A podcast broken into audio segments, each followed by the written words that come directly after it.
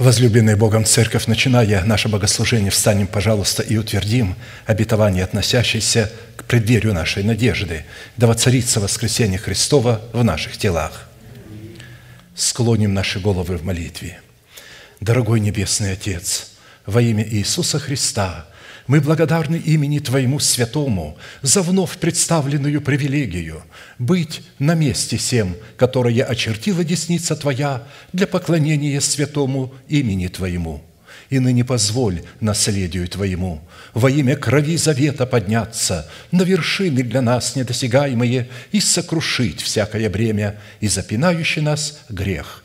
Да будут прокляты в этом служении, как и прежде, все дела дьявола – болезни, нищета, преждевременная смерть, демоническая зависимость, всевозможные страхи, депрессии, разрушение, косность, невежество – все это да отступит от шатров святого народа Твоего – и ныне встань, Господи, на место покоя Твоего Ты и ковчег, могущество Твоего, и да облекутся святые Твои спасением Твоим, и да возрадуются пред лицом Твоим.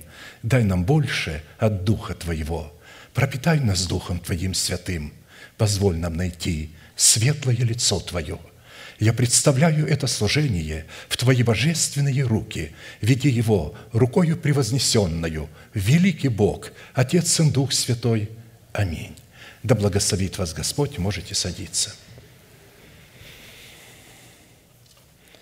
Итак, как всегда, прежде чем мы начнем исследовать глубины нашего неисследимого наследия во Христе Иисусе, неизменным эпиграфом к исследованию нашего наследования Евангелия Луки, глава 24, стих 44. «И сказал Иисус ученикам Своим, вот то, о чем я вам говорил еще бы с вами, что надлежит исполниться всему написанному о мне в законе Моисеевом и в пророках и псалмах». И так, чтобы нам, как причастникам тела Христова, разделить со Христом – исполнение всего написанного о нем в Писании, мы продолжим наше исследование в направлении нашей соработы с истиною Слова Божие и со Святым Духом, открывающим истину в сердце, что нам необходимо предпринять, чтобы получить право на власть, отложить прежний образ жизни, чтобы облечься в новый образ жизни. Ефесянам 4, 22, 24 отложить прежний образ жизни ветхого человека, истлевающего в обольстительных похотях, а обновиться духом ума вашего и облечься в нового человека, созданного по Богу, в праведности и святости истины». Итак, я вновь хочу сказать, что это местописание является призванием всякого человека Божия, рожденного от Бога. Не практика даров Духа Святого – не а, евангелизация для спасения мира, не а, какое-то там материальное процветание, не а, изгнание бесов, а вот именно возможность и способность отложить прежний образ жизни ветхого человека. Потому что, когда мы рождаемся от Бога, возрождается только наш дух, а наша душа, наше тело, наши эмоции, наши привычки – все остается прежним, ничего не меняется. И нам нужно теперь посредством возрожденного духа отложить прежний образ жизни, но возрожденный от Бога Дух находится в младенчестве, и он не способен противостоять мощи человеческой души с его неуемной волей и с его интеллектом, которому он поклоняется как Богу, хотя этого не замечает. И немедленно ветхий человек, живущий э, в рожденном от Богом чаде, начинает свою работу, облекается в религиозное деяние и начинает помогать ревностно молиться, ревностно проповедовать, ревностно петь, ревностно жертвовать и так далее. И только тогда, когда вдруг человек прозревает, что ему надо погрузить свою душу в смерть Господа Иисуса, что именно для этого и даны были ему три функции крещения водою, Духом Святым и огнем. И именно только для этой цели, чтобы погрузить себя в смерть Господа Иисуса, вот тогда душа показывает свой оскал. И тогда человек приходит в ужас и бежит от нее, как Моисей бежал от своего жезла, который стал змеем.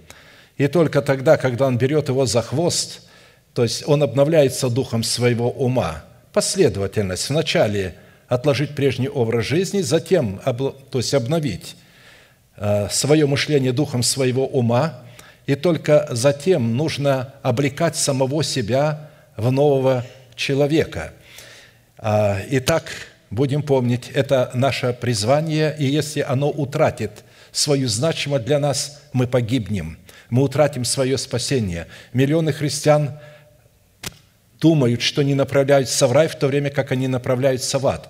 Бог не может изменить своего слова, ну, не может. Он неизменный в Слове Бог. Люди не изучают Слово Божие, совершенно не изучают а их трактовка совершенно противится духу Священного Писания. Часто проповедуется то, чего вообще нет в Священном Писании и так далее.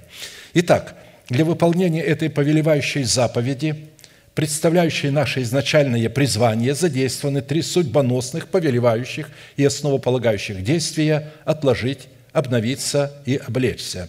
Именно от решения этих трех судьбоносных действий «совлечься», «обновиться» и «облечься» будет для нас зависеть, обратим ли мы себя в сосуды милосердия или же в сосуды гнева, а вернее, состоится совершение нашего спасения, которое дано нам в формате залога, или же мы утратим его навсегда, в силу чего наши имена навсегда будут изглажены из книги жизни, хотя в свое время они были туда и вписаны – в определенном формате мы уже рассмотрели первые два вопроса и остановились на исследовании вопроса третьего, а именно, какие условия необходимо выполнить, чтобы посредством уже нашего обновленного мышления начать процесс обличения самого себя в полномочия своего нового человека, созданного по Богу во Христе Иисусе в праведности и святости истины.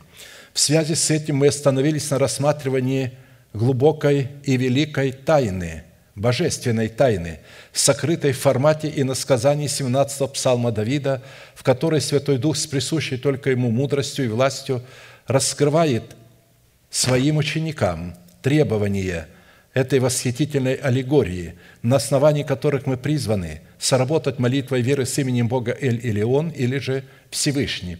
Суть этого требования состоит в том, чтобы в обстоятельствах нашей тесноты – при совлечении ветхого человека с делами его, именно тогда, когда вдруг ветхий человек осознал, что вы идете против него, он вам столько помогал, столько был вместе с вами, и вы вдруг объявили его врагом и хотите погрузить его в смерть Христову, избавиться от него. А, вот.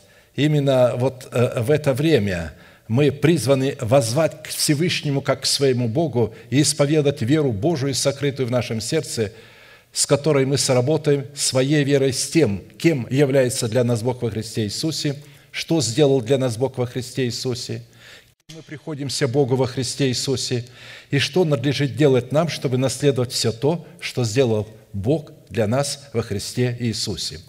Мы отметили, что данное иносказание является одним из самых объемных и сильных образов, показывающих собою образ сотрудничества нашего обновленного мышления в лице царя Давида с именем Бога или, или он, в жестоком противостоянии с нашим плотским умом в лице царя Саула и с царствующим грехом в лице нашего ветхого человека, дабы воздвигнуть в нашем перстном теле державу жизни вечной и облечь наше перстное тело в нетленный жемчуг плода правды. Итак, в одном теле, в одном государстве три царя – царь Давид, царь Саул и Агак, царь Амалькитский, как мы с вами раньше разбирали, там, или какой-то другой еще э, языческий царь, то есть который представляет ветхого человека, и с которым обычно заключается союз плотского э, человека. И все они борются за наше тело, а полем битвы является сердце человека. Конечно же, только эти люди могут ощущать накал битвы и в этом накале аж понимать, что приближается утро, приближается утро, приближается воскресенье, приближается расцвет, когда наши тела облекутся в нетление. Они облекутся тогда, когда придет время, назначенное Богом, и Он посмотрит в сердце человека. И если там ясно это откровение написано, и это было его призванием, то этот человек и соделается эталоном величия и славы Божией во времени на земле и повергнет в ужас все силы преисподней и весь мир, и небо придет в восторг. Итак, по своему характеру молитвенная песня Давида содержит в себе три части, в которых представлен один из эталонов характера правовой молитвы, присущий нам как царям, священникам и пророкам. При этом я с удовольствием всегда буду напоминать, что достоинство нашего царя или же нашего князя состоит в нашем мышлении, обновленным духом нашего ума, что дает нам власть на право владеть эмоциональной сферой в нашем теле и вести ее под усы, как своего боевого коня. Интересно, что слово «князь» или «царь» а, значит, вот на славянском наречии означает «человек, владеющий конем». Не просто владеющий, а обуздавший этого коня, владеющий и обуздавший. И между конем и этим человеком очень близкие отношения – Конь доверяет своему хозяину и повинуется ему во всем, и следует за ним, и радуется, когда хозяин говорит, куда следовать. Он ожидает, когда тут легонько придаст ему шпоры, направление, куда следовать. Он не пугается. Сам по себе конь э, – пугливое животное, может внезапно испугаться шума какого-то, треска, но когда он влюбляется в своего хозяина, он больше ничего не слышит – у него появляется мужество, отвага, и он готов идти в бой за хозяина и готов умереть. Достоинство священника дает нам власть на право прибегать к Богу в достоинстве воина молитвы, чтобы совершать правовое ходатайство за усыновление нашего тела искуплением Христовым. Достоинство пророка дает нашему новому человеку право входить в довир или в святая святых, дабы слышать голос Божий над крышкой ковчега завета – в своем сердце, а Богу дает основание слышать голос нашего ходатайства и отвечать на него. Разумеется, это при условии, если мы устроили наше тело в храм Господень со всеми принадлежностями его, по всем предписаниям его. Зачастую э, редко кто себя устроил в такой храм, чтобы в нем был золотой ковчег завета, чтобы там была золотая кадильница – чтобы золотой жертвенник курения, золотой стол для хлебопредложения, золотой подсвечник, медный жертвенник, медные омывальницы и так далее. Это э, редкость такая, которую Бог ищет просто, кто хочет. Писание призывает, чтобы мы устрояли себя в дом духовный. То есть, когда мы рождаемся от Бога, мы не являемся домом духовным. Именно к рожденным от Бога пишет апостол, «Итак, как, как камни живые, устрояйте себя в дом духовный, в священство святое, дабы приносить Богу благоприятные жертвы. Потому что как можно молиться, не устроив себя в дом духовный? Ведь молитва – это жертва, которая должна возноситься на жертвенники. Вы скажете, что же делать? Мы же вот покаялись, нам что, не молиться? Нет, конечно, молиться.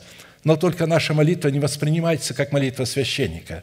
Она воспринимается как молитва Агари в пустыне – Бог и Агарь слышал в пустыне, и ей не надо было совершенно строить свою молитву так, как строит ее священник. Абсолютно. Но если священник попытается молиться подобно Агаре, Бог отвергнет такого священника. Итак, первая часть этой аллегории определяет состояние сердца Давида как воина молитвы, что является основанием для правового статуса его молитвы, присущей достоинству царей, священников и пророков – Вторая часть раскрывает содержание правовой молитвы, то есть каким образом нужно творить молитву, чтобы наши молитвенные слова не имели в себе э, примеси плоти, чтобы там не было, нужно ее очистить от примесей плоти, чтобы она была достойна нам, как царям, священникам и пророкам, и дала Богу основание избавить нас от руки всех врагов, как это Бог избавил Давида. А третья часть в эпическом жанре описывает саму молитвенную битву, которая находится за гранью постижения ее разумом человека. Предыдущих служениях мы уже рассмотрели первую часть и остановились на рассматривании второй части, которая раскрывает содержание правовой молитвы, которую творит воин молитвы, задействуя в своей молитве восемь имен Бога Всевышнего, хотя их пятьдесят, но эти восемь имен содержат в себе все пятьдесят имен, они слиты воедино, поддерживают друг друга, подтверждают истинность друг друга и э, действуют в чудном равновесии. «Возлюблю Тебя, Господи, крепость моя, Господь, твердыня моя и прибежище мое, Избавитель мой, Бог мой, скала моя, на Него я уповаю, щит мой, рог спасения моего и убежище мое. Призову достопоклоняемого Господа, и от врагов моих спасусь». Слово «призвать Господа» означает, что это священник. Только священник может призывать имя Бога. Итак, восемь имен, которыми мы должны молиться и которыми мы должны обращаться к Богу. И прежде чем что-то сказать Богу, нужно засвидетельствовать, кем для нас Он является, что Он для нас сделал и кем мы Ему приходимся.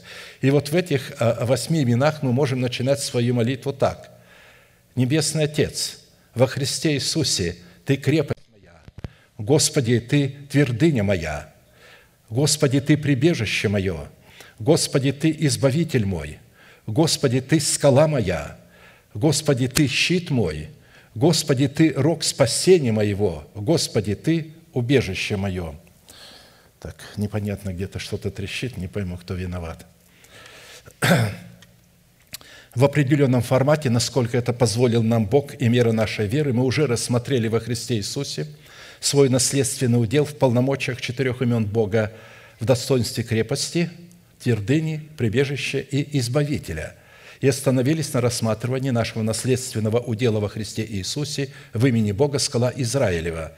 И прежде чем отойти в путь всей земли, Давид в своих последних словах возвеличил Бога именно в его имени скала Израилева, полномочиях которого Бог заключил с Давидом завет вечный, твердый и непреложный.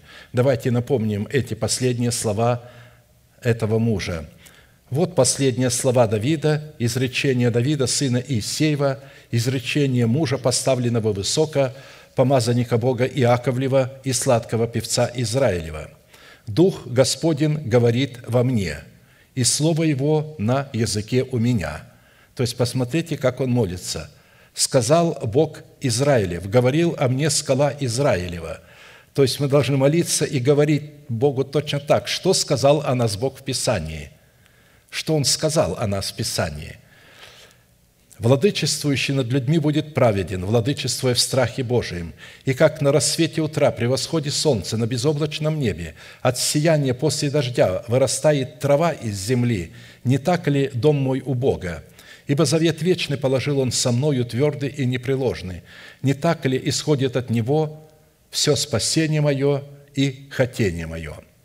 Итак, имя Бога – скала Израилева – которая содержит в себе природу Бога и характер Его Слова, принадлежит исключительно уделу воинов молитвы, обладающих достоинством царей, священников и пророков, так как на иврите имя Израиль означает воин молитвы или человек, дающий основание Святому Духу бороться вместе с ним против превосходящих сил ветхого человека в лице своей души, не имеющей на себе знамения обрезания, и, то есть когда мы говорим слово «Израиль», и когда Иаков боролся с Богом, и Бог дал ему имя Израиль, сказал, ты будешь побеждать человеков, потому что ты боролся с Богом, то мы с вами говорили, что бороться с Богом – это не против Бога бороться, а вместе с Богом. Иаков позволил Святому Духу бороться вместе с ним против ужасов своей души в лице своего брата Исава, которого он очень боялся – и поэтому он молился и позволил Святому Духу молиться вместе с собой, потому что невозможно противостоять Богу в молитве, и никогда бы Бог не дал бы возможность, да Бог бы стер такого человека, который бы противился Богу в молитве. Поэтому некоторые люди полагают, что он боролся с Богом, противился Богу, не отпущу тебя и так далее. На самом деле – он не противился Богу, он, напротив, позволил Святому Духу, чтобы тот вместе с ним молился. Он боролся с Богом, не против Бога, а с Богом против врага своего, против ветхого человека, который восстал против него и хотел его уничтожить. Итак, само слово «скала» на иврите содержит в себе такие неземные достоинства, как острие горного утеса, камень, каменная ограда, кров, тень от скалы, победоносный, бивень слона, слоновая кость, из которой мы призваны устроить в храме своего тела престол для Святого Духа, владычество вечное, обетование пищи нетленной, утешение мира – во-первых, имеющийся род молитвы, в которой Давид исповедует свое дело в восьми именах Бога Всевышнего, говорит о том, что данная молитва исходит из сердца и творится в границах завета вечного, твердого и непреложного, заключенного нами с Богом, потому что число восемь – это число завета. И нарек Авраам имя сыну своему, родившемуся у него, которого родила ему Сара, Исаак. Исаак. И обрезал Авраам Исаака, сына своего, в восьмой день, как заповедал ему Бог. Также точно, когда родился Иисус, написано, восьмой день обрезали младенца и дали ему имя Иисус. Имя младенцам дается в момент обрезания. До восьми дней младенец не имеет имени. Только при обрезании это имя дается. Вы скажете, а что же делать, когда человек рождается свыше? Потому что обрезание – это прообраз крещения, погружения в смерть. Это завет заключает Бог в этом крещении – вот. Но младенец, тем не менее, питался грудью как до этого, так и после этого. Поэтому человек, который родился от Бога, но еще а, не заключил с Богом завета, он уже имеет право питаться грудью своей матери, то есть слушать Слово и насыщаться от него. Но завет он заключит только тогда, когда будет научен, в чем состоит суть крещения водою, Духом Святым и огнем. Зачем это нужно – какая необходимость заключать с Богом завет в крещении водою, Духом Святым и огнем. Во-вторых, данная молитва представлена в слове истины в формате стратегического учения, которое предназначено быть нашим призванием и священными ризами для обличения нас, как воинов молитвы, в достоинство царей, священников и пророков, помазанных Святым Духом, осуществлять царство над своим перстным телом – то есть вести свою эмоциональную тело, тело под усы, как своего боевого коня. Тогда сказал Иисус к уверовавшим в Него иудеям, «Если прибудете в Слове Моем, то вы истинно Мои ученики, и познаете истину, и истина сделает вас свободными». Речь идет о свободе от греха. Истина сделает вас свободными от греха. Не молитва делает человека свободными от греха, а слушание истины – когда человек слушает истину и соглашается с ней, и начинает провозглашать эту истину, и тогда она делает его свободным от греха. А если он не знает, как освобождаться от греха, и просто говорит, «Господи, избавь, Господи, спаси, Господи, помоги», ничего не получается. Так молится Агарь в пустыне. Но вы же священники, вы должны по-другому молиться. Вы должны э, показывать, на, на каких основаниях Бог должен вас спасать. Вы должны представить волю Божию и завет Бога, что на основании этого завета Он обязался вас спасти. В-третьих, в данной молитве восемь имен Бога содержат в себе совокупность всех имеющихся имен Бога, над которыми Бог в храме нашего тела возвеличил свое слово превыше всякого своего имени – Псалом 137, 2. «Поклоняюсь пред святым храмом Твоим и славлю имя Твое за милость Твою и за истину Твою.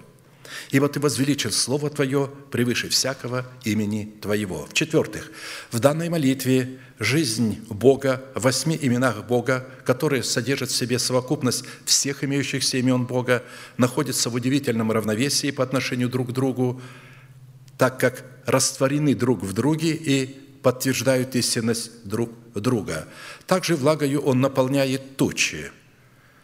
То есть э, тучи, вот эти облака небесные, Бог наполняет влагою. Он наполняет их содержанием своих имен. И облака сыплют свет Его.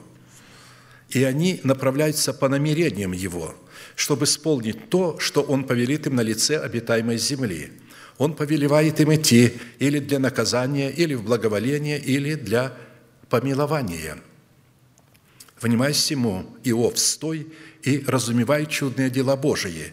Знаешь ли, как Бог располагает ими и повелевает свету блистать из облака своего?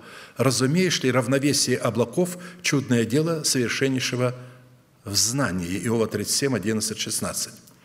Когда мы исповедуем своими устами имена Бога, сокрытые в нашем сердце в формате Слова Божия, которое является в нашем сердце верой Божией, Бог получает основание привести в исполнение нашу молитву, так как она отвечает требованиям Его Слова – Учитывая такой необходимый тендем или такой союз Бога и человека, связанного с обличением нашего перстного тела в жемчуг нетления, для нас становится жизненно важным определить в каждой сфере нашего бытия как роль Бога, так и роль человека, так как всеобщие печали – большинству верующих в силу их невежества, которое является результатом их собственной жестоковыйности, свойственно пытаться исполнять роль Бога к своей собственной погибели, так как, исполняя роль Бога, человек выдает себя за Бога.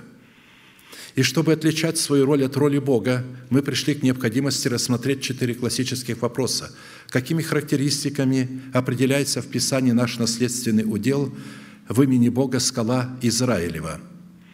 Какое назначение в реализации нашего спасения, в основании которого лежит усыновление нашего тела искуплением Христовым, призван выполнять наш наследственный удел в имени Бога скала? Какую цену следует заплатить, дабы дать Богу основание быть нашей скалой в реализации нашего спасения – а также по каким результатам следует определять, что Бог действительно является нашей скалой в реализации нашего призвания, состоящего в установлении нашего тела искуплением Христовым. Только взрастив в едеме своего сердца древо жизни, в плоде кроткого языка, как написано, «кроткий язык древа жизни» притча 15.4. «Кроткий язык древа жизни». Человек получает законное право – показывать праведность своей вере в плодах дерева жизни и обретает благодать Бога в лице доброй жены, благодаря которой в храме его тела воцаряется благодать Бога. Она воцаряется только тогда, когда человек взрастил древо жизни и приносит плод праведности, дабы как грех царствовал к смерти, так и благодать воцарилась через праведность к жизни вечной Христом Иисусом Господом нашим. Римлянам 5, 21. А посему те люди, которые полагают, что они живут под благодатью, в то время, когда у них нет праведности, то есть они не пустили в оборот свой залог, чтобы получить его в воскресении Иисуса Христа в формате плода правды, потому что Христос умер за грехи наши, а воскрес для нашего оправдания.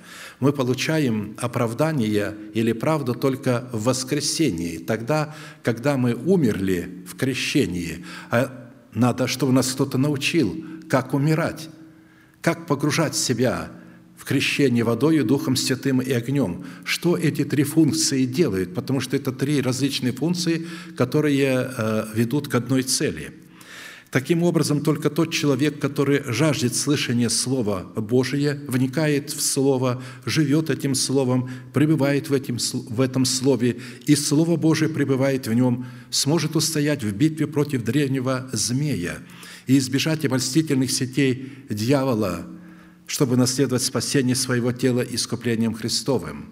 Потому что сегодня эта блудная жена зазывает всех проходящих мимо неопытных – вот эти церкви кричащие, воющие, а, и люди не знают, что эти тропы ведут в самое сердце э, смерти. В определенном формате мы уже рассмотрели суть первых двух вопросов и остановились на рассматривании вопроса третьего, связанного с условиями, выполнения которых дает Святому Духу основание вести нас в удел в имени Бога скала Израилева. Суть третьего вопроса состоит в том – Какую цену необходимо заплатить, чтобы дать Богу основание быть нашей скалой? Мы уже рассмотрели пять составляющих цены, дающих Богу основание быть нашей скалой, и остановились на рассматривании шестой составляющей. Она состоит в показании нашей всепоглощающей ревности по Боге, совершить дальний путь к скале Божией Хариф. Немножко эхо уберите – Путь горе Божией Хариф – это путь тотального освящения, преследующего цель тотального посвящения Богу, который мы призваны рассматривать в состоянии нашего сокровенного человека, при условии, что суть имеющего тотального освящения, преследующего цель тотального посвящения Богу, возможно при органическом причастии к избранному Богом остатку. Потому что если мы будем рассматривать данное событие вне пределов своего сердца и вне пределов святилища в лице поклонников Бога, у нас не будет никакой возможности, возможности совершить формат имеющегося освящения – призванного стать ценой, дающей нам власть на право войти в наследие своего удела в имени Бога скала Израилева. Итак, в данном событии цена, заплаченная за власть, за право наследовать свой наследственный удел в имени Бога скала Израилева, состоит в нашей ревности по Боге, выраженной в совершении тотального освящения, преследующего собой цель тотального посвящения Богу, которое мы стали рассматривать в определенных составляющих. В определенном формате мы уже рассмотрели в данном событии три составляющие цены, выраженной в совершении тотального освящения, преследующего цель тотального посвящения Богу. Первая составляющая цены нашего тотального освящения в данном событии, дающая нам власть на право наследовать свой наследственный удел в имени Бога скала Израилева, состояла в вынесении приговора суда царю израильскому Ахаву, что все годы не будет ни росы, ни дождя, разве только по нашему слову. То есть мы разбирали это э, в лице пророка Илии – Вторая составляющая цены нашего тотального освящения в данном событии, дающая нам власть на право наследовать свой наследственный удел в имени Бога скала Израилева, состояла в совершении пути к вдове, живущей в Сарепте Сидонской. Третья составляющая цены нашего тотального освящения в данном событии – которая давала нам власть наследовать свой наследственный удел в имени Бога скала Израилева, состояла во встрече с Авдием, начальствующим над дворцом Ахава, которая предваряла встречу с царем израильским Ахавом. А посему сразу обратимся к четвертой части, в которой Илья во время вечерней жертвы пред глазами Ахава и всего Израилева сооружает на горе Кормил жертвенник Господен. И послал Ахав ко всем сынам Израилевым и собрал всех пророков на гору Кормил. То есть Ахав повиновался Илье – то есть, несмотря на то, что ранее он повиновался своим эмоциям в лице Изавели, жены своей, теперь он повиновался своему новому человеку, а, и, то есть, посредником был, то есть, а, Авдий, который мы рассматриваем как золотую кадельницу, которая между святая святых выходит и выходит на внешний двор. «И подошел Илья ко всему народу и сказал, «Долго ли вам хромать на оба колена? Если Господь есть Бог, то последуйте Ему, а если Ваал, то Ему последуйте». И не отвечал народ Ему ни слова.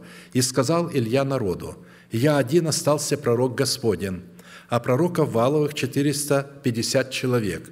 Пусть дадут нам двух тельцов, и пусть они выберут себе одного тельца и рассекут его, и положат на дрова.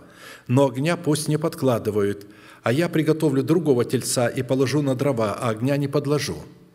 И призовите вы имя Бога вашего, а я призову имя Господа Бога моего. Тот Бог, который даст ответ посредством огня, есть Бог». И отвечал весь народ и сказал, «Хорошо». И сказал Илья пророкам Валовым, «Выберите себе одного тельца и приготовьте вы прежде, ибо вас много, и призовите имя Бога вашего, но огня не подкладывайте. И взяли не тельца, который дан был им, и приготовили, и призвали имя Ваала, от утра до полудня, говоря, «Вали, услышь нас!» Но не было ни голоса, ни ответа. И скакали они у жертвенника, который сделали. Видите, какое служение было? Скакали. Наверное, я понимаю, сразу вы видите э, беснующихся лжехаризматов – которые думают, что вот скакать – это так Бог хочет, это Дух Святой ими. А, да нет, Дух Святой в присутствии Бога, ты будешь трепетать, как листок сидеть, откроешь рот и будешь слушать. Вот что будет делать Дух Святой. Он никогда не позволит распаяться своим эмоциям, чтобы скакать во время служения при поклонении Богу. Это дикое заблуждение. Итак, они скакали – В полдень Илья стал смеяться над ними и говорить, «Кричите громким голосом, ибо он Бог.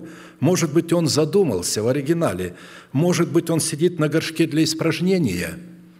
Вы понимаете, как он издевался над ними и что он говорил им? Или занят чем-либо, или в дороге, а может быть, Он спит, так он проснется». И стали они кричать громким голосом и кололи себя по своему обыкновению ножами и копьями, так что кровь лилась по ним. Прошел полдень, а они все еще бесновались до самого времени вечернего жертвоприношения, но не было ни голоса, ни ответа, ни слуха. Тогда Илья сказал всему народу, «Подойдите ко мне». И подошел весь народ к нему. Он восстановил разрушенный жертвенник Господень. И взял Илья двенадцать камней по числу с колен сынов Иакова, которому Господь сказал, «Так, Израиль будет имя Твое, и построил из сих камней жертвенник во имя Господа, и сделал вокруг жертвенника ров вместимостью в две саты зерен, и положил дрова, и рассек тельца, и возложил его на дрова, и сказал, наполните четыре ведра воды и выливайте на все сожигаемую жертву и на дрова. Потом сказал, повторите, и они повторили, и сказал, тоже сделайте в третий раз – и сделали в третий раз, и вода полилась вокруг жертвенника, и ров наполнился водою. Итак, фраза «Он восстановил жертвенник Господень» указывает на тот фактор, что ранее на горе Кормил существовал жертвенник Господень. Этот фактор указывает на тенденцию служителей Ваала устроять жертвенники Ваалу на месте жертвенников Господних и выдавать их за жертвенники Господни – Ибо таковые лжеапостолы, лукавые делатели, принимают вид апостолов Христовых, и неудивительно, потому что сам сатана принимает вид ангела света, а потому невеликое дело, если и служители его принимают вид служителей правды, но конец их будет по делам их» пишет апостол Павел. Однако, как бы не принимали лжеапостолы вид апостолов Христовых, их жертвенник будет иметь коренное отличие друг от друга – Именно по роду устройства жертвенника и следует отличать лжеапостолов от истинных апостолов Христовых. Жертвенник Господень призван состоять из 12 камней, то есть он призван представлять цели и мотивы воина молитвы, которые преследуют интересы совершенной воли Бога в установлении нашего тела искуплением Христовым, дабы воздвигнуть в храме нашего тела державу нетления. И именно по целям и мотивам сердца – которые будут отражать себя в исповедании уст, следует отличать, в какой жертвенник мы устроили себя, в жертвенник Господен или в жертвенник Вала. Воля Божия, представленная служителями Бога Всевышнего и служителями Вала, будет иметь коренное отличие друг от друга. Ибо воля Божия есть освящение ваше, чтобы вы воздерживались от блуда, чтобы каждый из вас – умел соблюдать свой сосуд в святости и чести, а не в страсти похотения, как и язычники, не знающие Бога. Чтобы вы ни в чем не поступали с братом своим противозаконно и корыстолюбиво, потому что Господь мститель за все это, как и прежде мы говорили вам и свидетельствовали.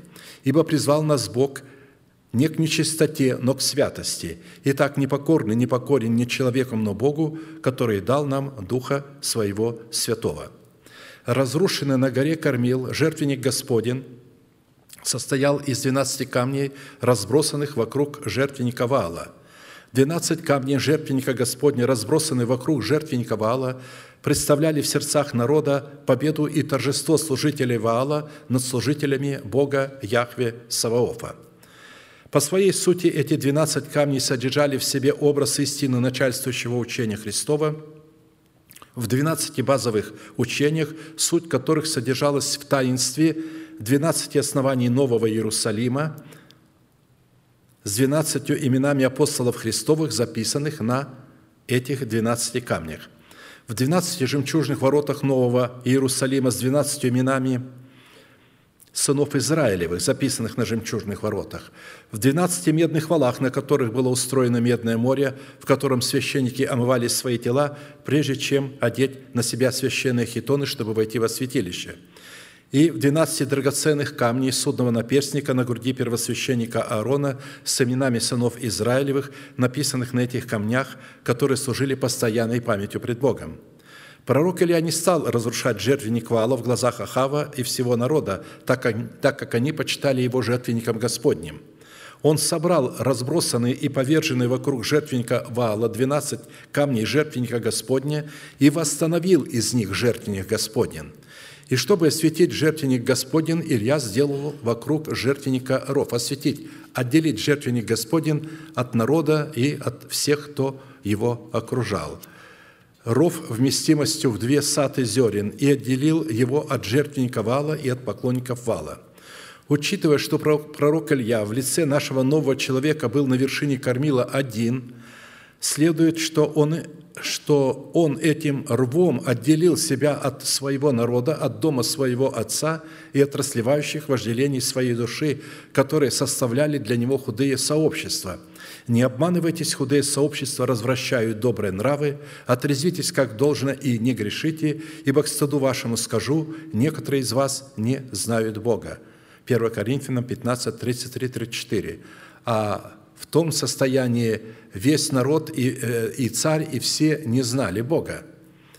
После того, когда Илья отделил рвом жертвенник Господень в предмете целей, преследующих в его сердце совершенную волю Бога от жертвенника вала и его поклонников, преследующих цели ветхого человека, живущего в своем теле, он положил на жертвенник Господень дрова, затем рассек тельца и возложил его на дрова – как елей в формате истины в сосуде нашего сердца является средством для поддержания огня в светильнике нашего духа, он не является самим огнем, но он является средством для поддержания огня. Точно так же и дрова в формате истины в нашем разуме является средством для поддержания огня на жертвеннике Господнем, который является выражением нашей готовности выполнять волю Божию. А посему образом дров – которое пророк Илья в лице нашего нового человека возложил на жертвенник Господень, представляющий наше страстное устремление представлять интересы совершенной воли Бога вроде вечерней жертвы, являются мысли нашего обновленного мышления, поставленные в зависимость от нашего нового человека. Именно мысли обновленного мышления призваны служить средством для поддержания огня на жертвеннике Господнем, когда они будут воспламенены огнем Святого Духа, нисходящим на нашу жертву, которая представляет собою слова молитвы, отвечающие требованиям совершенной воли Бога, вроде вечерней жертвы. «Воспламенилось сердце мое во мне, в мыслях моих возгорелся огонь, я стал говорить языком моим». Псалом 38, 24. То есть, из сердца происходит огонь, затем в мыслях он возгорается, и только тогда человек начинает говорить под воздействием вот этого огня – Образом такой зависимости и такой кооперации нашего нового человека, живущего в нашем теле, с разумными возможностями нашей души, также живущими в нашем теле, являются гаванитяне. Именно они приготавливали дрова в храме Божьем для жертвенника. Иисус призвал их и сказал, «Для чего вы обманули нас, сказав, мы весьма далеко от вас, тогда как вы живете близ нас? За это прокляты вы, без конца будете рабами, будете рубить дрова и черпать воду для дома моего, для дома Бога моего». Они в ответ Иисусу сказали, «Дошло до сведений рабов твоих, что Господь Бог твой повелел Моисею, рабу своему, дать вам всю землю и погубить всех жителей всей земли пред лицом нашим, пред лицом вашим. Посему мы весьма боялись, чтобы вы не лишили нас жизни, и сделали это дело. Теперь вот мы в руке Твоей». Как лучше и справедливее тебе покажется поступить с нами, так и поступи. И поступил с ними так, и избавил их от руки сынов Израилевых, и они не умертвили их, и определил в тот день Иисус, чтобы они рубили дрова и черпали воду для общества и для жертвенника Господня. Посему жители Гаваона сделались дровосеками и водоносами для жертвенника Божия даже до сего дня, на месте, какое не избрал бы Господь». То есть обратите внимание, какое отношение у Бога было в образе а, к нашему плотскому уму, чтобы провести его через смерть, где плоской ум отрекся от себя и сказал, мы готовы умереть, делайте с нами, что хотите. И тогда их определяют рабами. То есть теперь ты будешь рабом а, нового человека. Обновленный ум – это раб нового человека – когда дрова, представляющие средства для огня, были возложены пророком Ильей на жертвенник Господень, он рассек тельца и возложил его на дрова. Телец – это чистое, крупнорогатое животное, символизирующее образ нашей воли, поставленной в зависимость от нашего царя, представляющего наше мышление, обновленное духом нашего ума, который является умом Христовым в нашем духе. Рассечение тельца для жертвоприношения Господу – это отречение от своей воли в пользу выполнения воли Божией – и последняя деталь в освящении самого себя Богу с целью посвящения, чтобы наследовать свое наследие в уделе имени Бога скала Израилева, это вылить воду на все сожигаемую жертву в той последовательности и тем способом, как это сделал пророк Илья.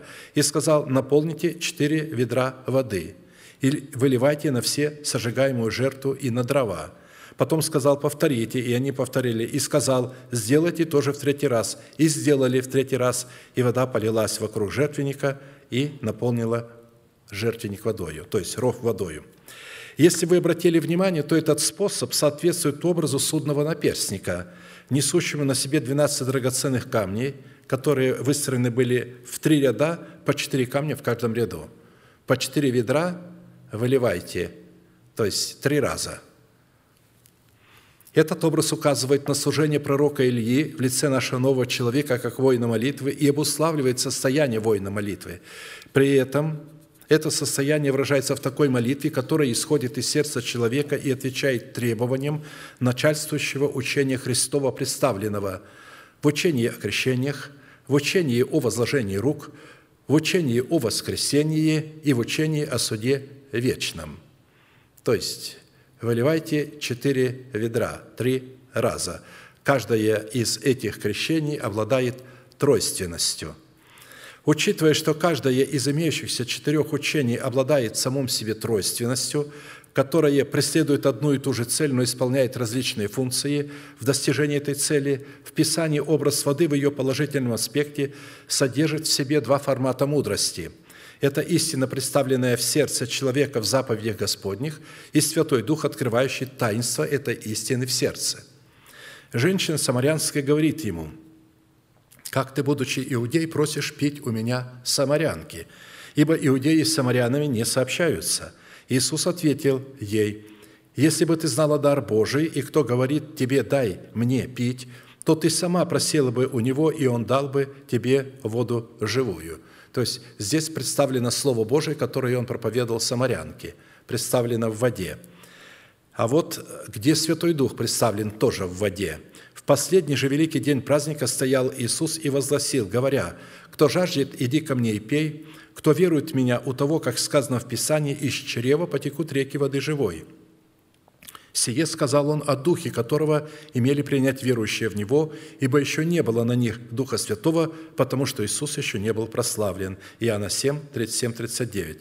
А посему образ двенадцати ведер воды – это истина начальствующего учения Христова и Святой Дух, открывающий истину в двенадцати основаниях стены Вышнего Иерусалима, в двенадцати жемчужных воротах, открывающих путь к древу жизни двенадцать раз, приносящему плод, дающему на каждый месяц плод свой.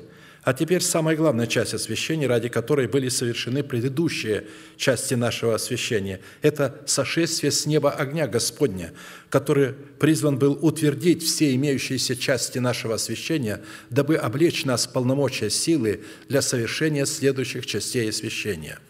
Во время приношения вечерней жертвы подошел Илья пророк и сказал, «Господи Боже Авраамов, Исаков и Израилев, да познают в сей день, что Ты один Бог в Израиле, и что я раб Твой и сделал все по слову Твоему. Услышь меня, Господи, услышь меня. Да познает народ сей, что Ты, Господи, Бог, и Ты обратишь сердце их к Тебе. И не спал огонь Господен, и пожрал все сожжения, и дрова, и камни, и прах, и поглотил воду, которая во рве. Увидев это, весь народ пал на лицо свое и сказал, «Господь есть Бог, Господь есть Бог!» Стали кричать они – Время приношения вечерней жертвы является образом жатвы или же образом правосудия, которое совершается во время жатвы, которое Бог совершает через плод нашего Духа, прославляющего Его имя. Неспадение огня Божия с неба, который пожрал все сожжения, и дрова, и камни, и прах, и воду, которые во рве, являлось неспадение Святого Духа на жертву, принесенную пророком Ильей – Данная часть освящения указывала на право быть участником брачной вечери Агнца, в которой Святой Дух принимался в сердце человека в качестве Господа и Господина его жизни. Такое состояние являлось утверждением имеющегося в сердце обетования, состоящего в преддверии нашей надежды, и давало человеку способность водиться Святым Духом. «Се стою у двери и стучу. Если кто услышит голос мой и отворит дверь, войду к нему и буду вечерять с ним, и он со мною. Побеждающему дам сесть со мною на престоле моем, как и я победил и сел с отцом моим на престоле его» имеющий ухо да слышит, что Дух говорит церквам. Огонь Божий в лице Святого Духа сходит на человека только один раз в жизни, когда мы устрояем себя в храм Святого Духа со всеми принадлежностями Его, по всем предначертаниям Его.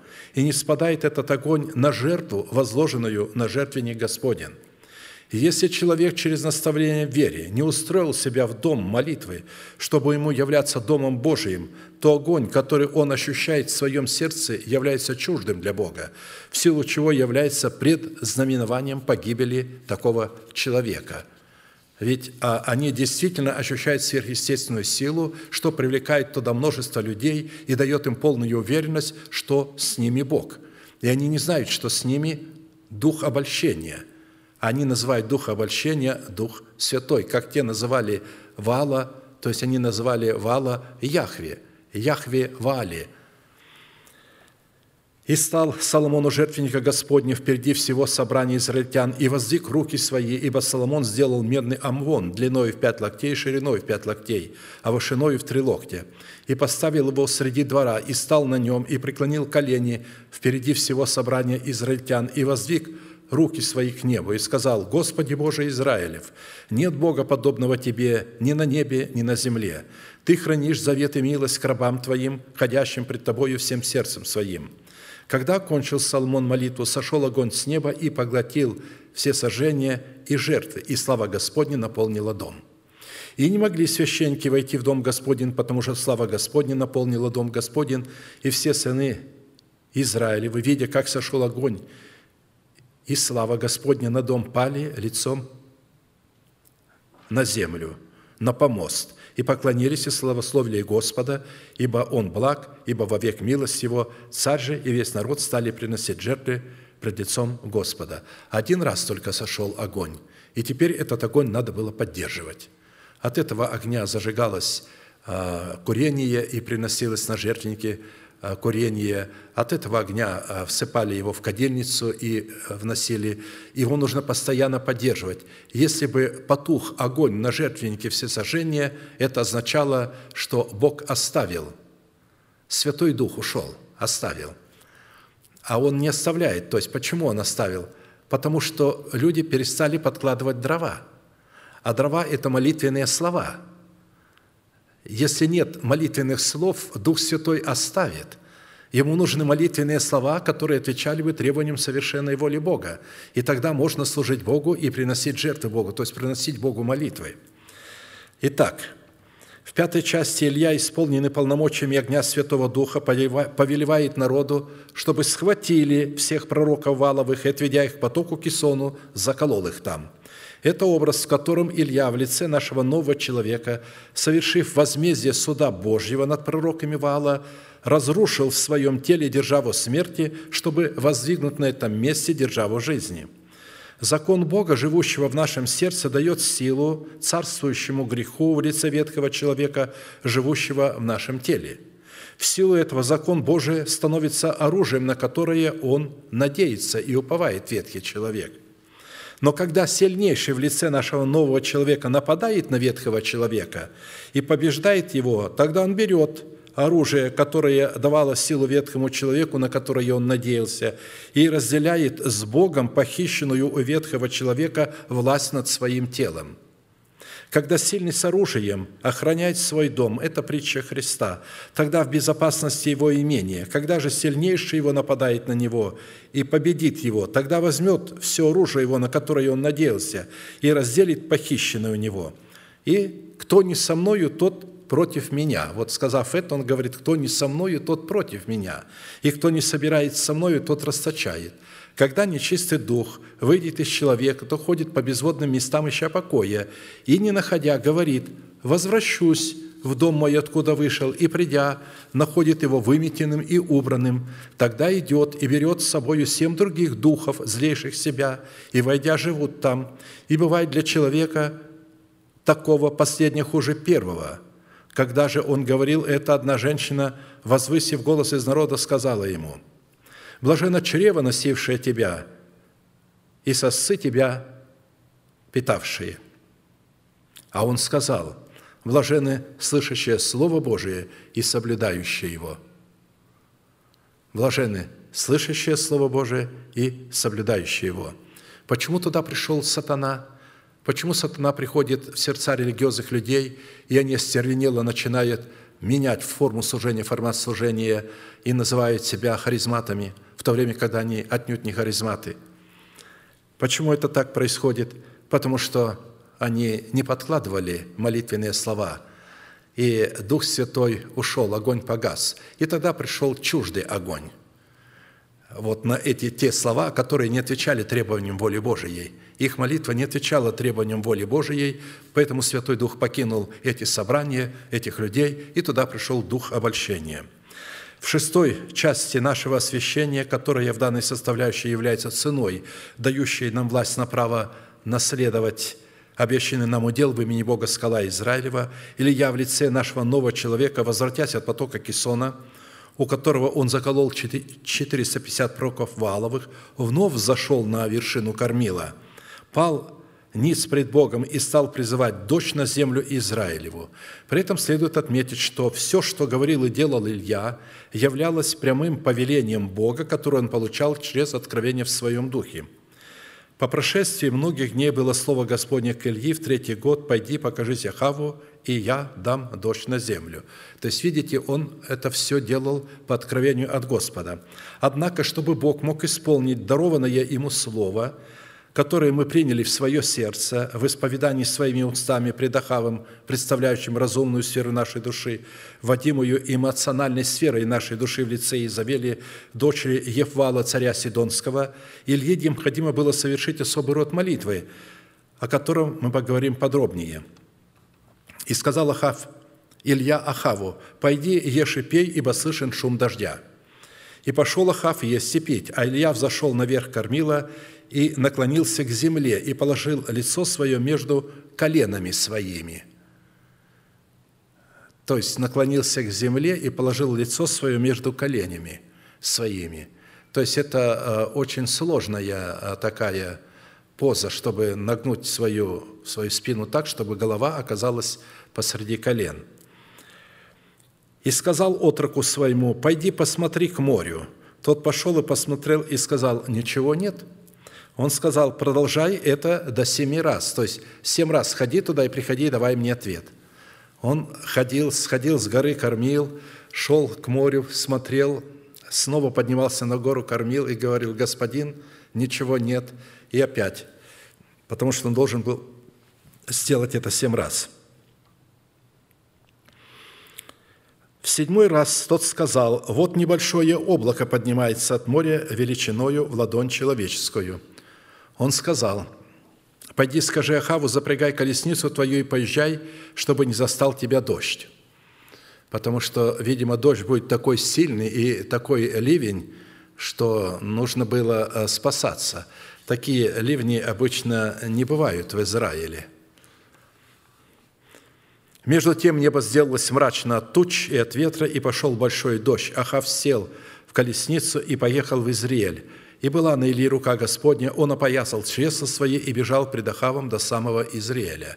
То есть это была царская конница, которая, э, колесница царская, и для, скакала она, ну, я думаю, что так приблизительно царские кони, если простые лошади развивают скорость там 50 километров, 60 в час, то представьте себе, сколько скакала царская колесница, да еще он скакал быстро, чтобы успеть, убегал от дождя. А Илья бежал впереди колесницы – Дождь, посланный Богом на землю по молитве пророка Ильи после трех с половиной лет голода, это время, относящееся к середине седьмины. открытой пророку Даниилу, в которой Бог через молитву избранного Богом остатка, пребывающего в духе Ильи, намеревается послать дождь на землю Израилеву. То есть в это время, когда мы облечемся в нетление, начнется самая сильная евангелизация, которая когда-либо существовала на земле. Подобной никогда не было и после этого никогда уже не будет. Потому что все они, а, а, эти лжеапостолы, они делали ставку на евангелизации. Вот посмотрите, многочисленные собрания, вот посмотрите стадионы и что-то этих стадионов.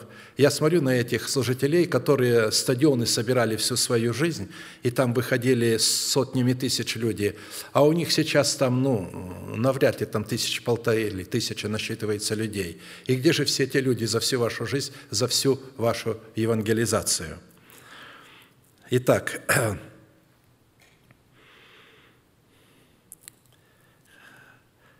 Этот род позднего дождя, который для избранного Богом остатка дан для созревания плода правды, избранный Богом остаток – это категория мудрых дев, которые имели в сосуде своего сердца масло в достоинстве истины и Святого Духа, открывающего истину в сердце. Суть этого позднего дождя выражает себя э, в брачной вечере Агнца, когда будет особое излияние, откровение Святого Духа – Время позднего дождя призвано показать отличие между мудрыми и неразумными девами с тем, чтобы мудрых приготовить к восхищению, а неразумных сделать мудрыми. Итак, первое, что сказал Илья Ахаву после того, как на его глазах заколол у потока Кисона 450 пророков валовых, «Пойди, ешь и пей, ибо слышен шум дождя». И пошел Ахав есть и пить. Несмотря на то, что в земном измерении не было ни малейшего намека на шум дождя и не было ни одного облака на небе, вот уже три с половиной года Илья сказал Ахаву, что он слышит шум дождя. На иврите фраза «слышен» шум дождя означает слышны раскаты грома и приближающийся гул сильного ветра. Это означает, что Илья вначале услышал этот шум в своем духе, который был способен видеть и слышать, что творит Бог в невидимой сфере благодаря наличию в своем сердце Тумима и Урима – Учитывая, что все, что творит Бог после сотворения человека на планете Земля, Он творит это только через исповедание уст человека, который подобен Богу по характеристикам его совершенства. И суть такого совершенства состоит в том – что человек способен проникать в глубины сердца Божия, чтобы знать, что Бог приготовил любящим его, и трансформировать приготовленное для него Богом из невидимой духовной сферы в видимую физическую сферу. Как написано, «Не видел того глаз, не слышало ухо, и не приходило то на сердце человеку, что Бог приготовил любящим его, а нам Бог открыл это Духом Святым, ибо Дух все проницает и глубины Божии. Ибо кто из человеков знает, что в человеке, кроме Духа человеческого, живущего в нем? Так и Божьего никто не знает, кроме Духа Божия. Но мы приняли не Духа мира сего, а Духа от Бога, дабы знать дарованное нам от Бога, что и возвещаем не от человеческой мудрости изученными словами, но изученными от Духа Святого, соображая духовного, духовное с духовным. А посему – Задача Ильи после услышанного им шума дождя состояла в том, чтобы посредством исповедания своими устами невидимого дождя трансформировать этот приближающийся шум дождя из невидимой сферы в видимую сферу. Что он и сделал, сказав Ахаву, «Пойди, ешь и пей, ибо слышен шум дождя», и пошел Ахав есть и пить. Когда разумная сфера нашей души в лице царя Ахава получает откровение – из разумной сферы нашего духа в лице пророка Ильи о приближении дождя, несущего живительную силу жизни, она получает возможность есть и пить. Это откровение дано разумной сфере нашей души, чтобы успокоить ее. Иди, ешь и пей, успокойся. В то время как Илья вновь зашел наверх кормила и наклонился к земле и положил лицо свое между коленами своими – и если вершина кормила являлась для Ильи обетованием дождя, необходимого для спасения своей души и своего тела, в наследие которого он мог войти посредством заключенного с Богом завета, то для показания своего пребывания в завете с Богом Илья наклонился к земле и положил лицо свое между коленами своими. Этим он показывал э, свидетельство, что он имеет с Богом завет – Именно что голова между коленами наклоненная – это признак заключенного с Богом завета. Ко времени Авраама, то есть как во времена Авраама, так и во времена Моисея, чтобы дать Богу обещание об исполнении заключенного с ним завета, необходимо было во время поклонения положить голову свою между коленами – так, например, чтобы Аврааму заклясть своего управителя Елизера, чтобы он взял жену для сына его Исаака из рода и дома своего, он сказал ему, чтобы он положил руку свою под его стегно, под его колено, и поклялся, что выполнит данное ему поручение. То есть это прообраз, когда между, под колено, положи между коленом а, руку свою под стегно мое и поклянись. То есть вступи, он его призвал в завет, что он не возьмет э, Исаку жены из дочерей хананских, а пойдет в землю месопотамскую и оттуда возьмет жену для его сына Исака – Авраам был уже стар в летах преклонных. Господь благословил Авраама всем. И сказал Авраам рабу своему, старшему в доме его, управлявшему всем, что у него было, «Положи руку твою под стегно мое и клянись мне Господом Богом неба и Богом земли, что ты не возьмешь сыну моему жены из дочерей Хананеев, среди которых я живу, но пойдешь в землю мою, на родину мою, и возьмешь жену сыну моему Исаку». И положил раб руку свою под стегно Авраама, господина своего, и клялся ему всем. Точно так же Иаков, чтобы сын Иосиф похоронил его в гробе его отцов Авраама и Исаака, сказал ему, чтобы он положил руку свою под его стегно и поклялся ему, что исполнит его просьбу – и пришло время Израилю умереть, и призвал он сына своего Иосифа и сказал ему, «Если я нашел благоволение в очах твоих, положи руку твою под стегно мое и клянись, что ты окажешь мне милость и правду. Не похоронишь меня в Египте, дабы мне лечь с отцами моими, вынесешь меня из Египта и похоронишь меня в их гробнице». Иосиф сказал, «Сделаю по слову твоему», и сказал, «Клянись мне». И клялся ему, и поклонился Израиль на возглавие постели. Итак, Илья положил голову свою между коленами своими, чтобы заверить Бога в том, что он исполнит волю Божию, которую Бог открыл ему, чтобы послать дождь на землю Израилеву. Образом данного дождя, который Бог возжелал пролить на землю Израилеву, просматривался образ нашего земного тела во время вечерней жертвы, в которой Бог восхотел воздвигнуть державу жизни, обратив наше тленное тело в состояние тела нетленного – а посему, положив голову свою между своими коленами, Илья показал Богу сокрушение и смирение своего духа перед Его совершенной волей, что давало Богу основание оживлять дух смиренного человека и оживлять его сокрушенное сердце. Ибо так говорит высокий и превознесенный, вечно живущий, святое имя Его. «Я живу на высоте небес и во святилище, и также с сокрушенными и смиренными духом, чтобы оживлять дух смиренных и оживлять сердца сокрушенных. Это говорит, что дух смиренных и сокрушенных находился в смерти, и теперь его надо было воскресить. Ставит вопрос, кем являлся отрок, служащий пророку Ильи, и в чем заключалась необходимость посылать отрока семь раз с горы Кормил к морю, чтобы он мог сообщить пророку то, что он видит.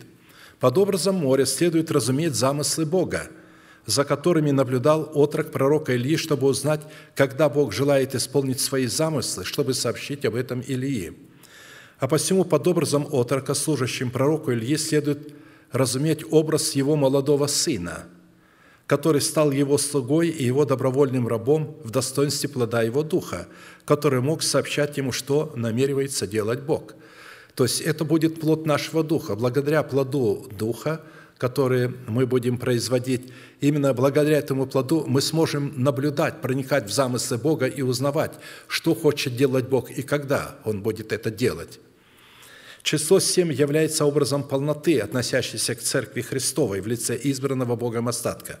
А посему, посылая своего отрока, чтобы он семь раз ходил к морю и затем возвращался на вершину кормил, Илья засвидетельствовал пред Богом о своей органической причастности к Церкви Христовой – то есть вот это семь раз посылал, это он говорил, «Господи, я являюсь частью Твоей церкви». Бог открыл ему, кто такая Церковь Христова. И чтобы иметь участие и причастие к Церкви Христовой, он говорит, делай это семь раз. И как безмерно величие могущества Его в нас, верующих, по действию державной силы Его, которую Он воздействовал во Христе, воскресив Его из мертвых и посадив одесную себя на небесах, превыше всякого начальства и власти, и силы, и господства, и всякого имени именуемого, не только в всем веке, но и в будущем. И все покорил под ноги Его, и поставил Его выше всего главою Церкви, которая есть тело Его, полнота наполняющего все во всем». То есть посмотрите, как Бог возвеличил церковь во Христе Иисусе. Церковь находится во Христе Иисусе. Он возвеличивает церковь во Христе Иисусе превыше всякого своего имени. И это число семь принадлежит церкви. Образом облака величиной с ладонь является образ избранного Богом остатка, начертанного на дланях Бога. То есть он увидел церковь Иисуса Христа – величиной с ладонь. Забудет ли женщина грудное дитя свое, чтобы не пожалеть сына чрева своего? Но если бы она и забыла, то я не забуду тебя. Вот я начертал тебя на дланях моих. Стены мои, твои всегда предо мною. А всему, когда отрок в седьмой раз сошел с вершины кормила к морю, он увидел облако величиной с ладонь, которое несло в себе воду, которая в излиянии дождя могла одним послужить в благоволение, а другим для наказания. Он увидел полномочия Церкви Иисуса Христа, начертанной на длани Бога. Также влагою Он наполняет тучи, и облака сыплют свет Его, и они направляются по намерениям Его, чтобы исполнить то, что Он повелит им на лице обитаемой земли – он повелевает им идти или для наказания, или благоволения, или для помилования. Это удивительное назначение облаков Господних, несущих в себе жизнь для одних и смерть для других, является совершенством Небесного Отца, явленным в своих облаках в правосудии. Между тем небо сделалось мрачно от тучи от ветра, и пошел большой дождь. Ахав же, сев в колесницу, и поехал в Израиль. И была на Ильи рука Господня, он опоясал чреса свои и бежал пред Ахавом до самого Израиля. То есть он указывал Ахаву путь. Он не за ним шел, а впереди, чтобы указывать Ахаву путь. То обстоятельство, что Илья бежал перед колесницей Ахава до Израиля, указывало на то, что он совершал спасение своей души. Он спасал Ахава, спасал душу свою. Потому что образ опоясание Ильей своих чресел – это образ припоясания, чресел разумной сферы нашей души истиною. Посему, возлюбленный, припоясав чресла ума вашего, бодрствуя, совершенно уповайте на подаваемую вам благодать в явлении Иисуса Христа. Как послушные дети, не сообразуйтесь с прежними похотями, бывшими в неведении вашем – но по примеру призвавшего вас святого и сами будьте святы во всех поступках. Ибо написано «Будьте святы, потому что я свят». Бежать пред Ахавом до Израиля – это образ святости, который мы являем в соли, засевая солью дела плоти и нечистых помыслов, потому что значение слова «Израиль» означает «Бог засеет солью». Он бежал до самого Израиля. Бог засеет солью. А посему вера Ильи состояла в том – что он мог отличать откровение Бога в своем духе от предсказаний пророков Вала, в силу чего он мог успешно сотрудничать своей верой с верой Божией. Как написано, «Илья был человек, подобный нам, и молитвою помолился, чтобы не было дождя. И не было дождя на землю три года и шесть месяцев. И опять помолился, и небо дало дождь, и земля произрастила плод свой». Итак, мы с вами хотя в кратких таких а, а, определениях рассмотрели освящение, то есть как следует проводить освящение, как новый человек в лице Ильи провел это освящение вот в таких этапах. Это не просто эти образы оставлены нам. Если бы это просто а, было событие, мы его читаем и просто видим события прошлого. Но Писание – заключила эти образы так, чтобы каждый из нас смог эти образы увидеть в себе. Если мы не увидим их в себе, э, бесполезно, что мы их читали, бесполезно, что мы их знаем. Надо применить эти образы к себе и увидеть самого себя во всех этих персонажах, что э, мы постарались сделать. Я понимаю, что не совсем все улеглось, не совсем все ясно. То есть ясно и как бы не ясно. Это говорит о том, что э, в следующих проповедях будет приходить ясность освящения все ярче, больше и больше. А посему мы сейчас склоним э, наши колено, кому это возможно в молитве, кому невозможно наши головы, будем молиться – и благодарить Бога за то слово, которое мы могли иметь. И да благословит нас Господь.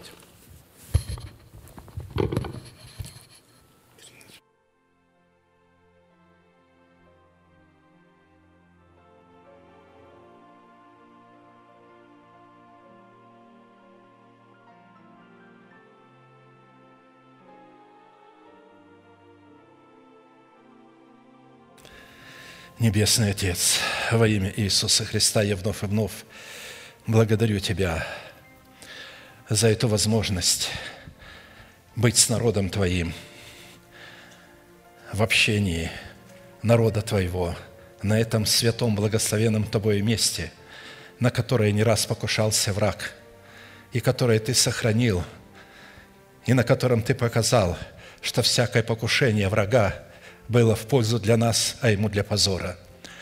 И теперь мы благодарим Тебя, что мы имеем это место в своей собственности и можем поклоняться на нем. И тем не менее враг продолжает неистовать, но тем не менее мы благодарим Тебя, что мы можем позорить его как внутри себя, в лице нашего ветхого человека, не соглашаясь с ним, связывая его – и приготавливая его к низвержению в бездну, для того, чтобы наше тело было освобождено от него, и чтобы закон Твой, закон святости мог стать нашим другом и не выступал против нас, и чтобы мы могли с этим законом явить Тебе благоволение, чтобы Ты ответил нам своим благоволением – ибо Ты даешь свое благоволение только тому человеку, который являет Тебе свое благоволение и свое благорасположение. Ты сказал, придите ко мне, обратитесь ко мне, и я обращусь к вам. Ты сделал нас суверенными для того, чтобы мы сами могли избрать, кому нам следует обращаться, к Валу или к Яхве. Да будет благословено имя Твое святое, великое и превознесенное – мы благодарим Тебя, что Ты учишь нас слушать Твое Слово в благоговении с трепетом, приготавливая сердца наших к слушанию Слова и не давая в этом служении разгулу страстям и похотям, чтобы мы не скакали подобно жрецам вала на святом месте и не вовлекали собрание в эту бесовскую жуть и в бесовское обольщение – да будет благословение Твое и милость Твоя на детях Твоих, которые открыли свои сердца, и Ты просветил их разум и дал им Дух Твой, чтобы они могли познать Тебя. И я молю Тебя о том, чтобы утешил их сердца в том, потому что враг продолжает обвинять их с необыкновенной силой, потому что ветхий человек теперь делает только одну вещь – и у него только одна цель – обвинять нас. Если раньше он нас оправдывал в наших беззакониях и помогал нам служить, и мы думали, что мы служим Богу, то теперь он только обвиняет нас, не признавая крови Твоей, пролитой за нас. Он продолжает нас обвинять в тех грехах, которые мы ставили, за которые мы покаялись и которые Ты изгладил из своей памяти – Благодарю Тебя, что мы можем не обращать внимания на эти обвинения, и как только Он начинает обвинять нас, немедленно приступать к благодарению за то, что Ты изгладил грехи наши из своей памяти, чтобы таким образом связать его раз и навсегда и заключить его в темницу до того времени, пока он не будет шумом низвержен в преисподнюю – мы благодарим Тебя за это откровение великой силы, которое относится к последним дням и приготавливает нас. Мы знаем, что это время настолько близко, что оно может случиться в любой момент. Поэтому я молю Тебя, чтобы каждый из детей Твоих, который слышит слова сии, мог быть готовым к этому явлению, чтобы Ты мог облечь их тела в жемчуг нетления, чтобы в их сердцах было ясно написано это откровение, чтобы ты, как читающий, мог легко прочитать. Для этого нам необходимо постоянно размышлять об этом, изучать пути Твои и освещаться, как это сделал пророк Илья. Он восстановил жертвенник Господен и вырыл ров, отделился от всех тех, кто не поклонялся живому Богу, а поклонялись Ваалу.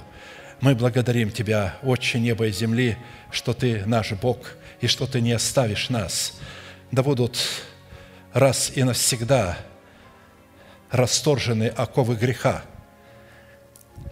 Позволь святым Твоим, которые еще находятся в путах греха, во власти своих похотей, почитать себя мертвыми для греха, живыми же для Тебя, и называть несуществующую державу нетления в своем теле как существующую, чтобы ты мог вменять им это в праведность.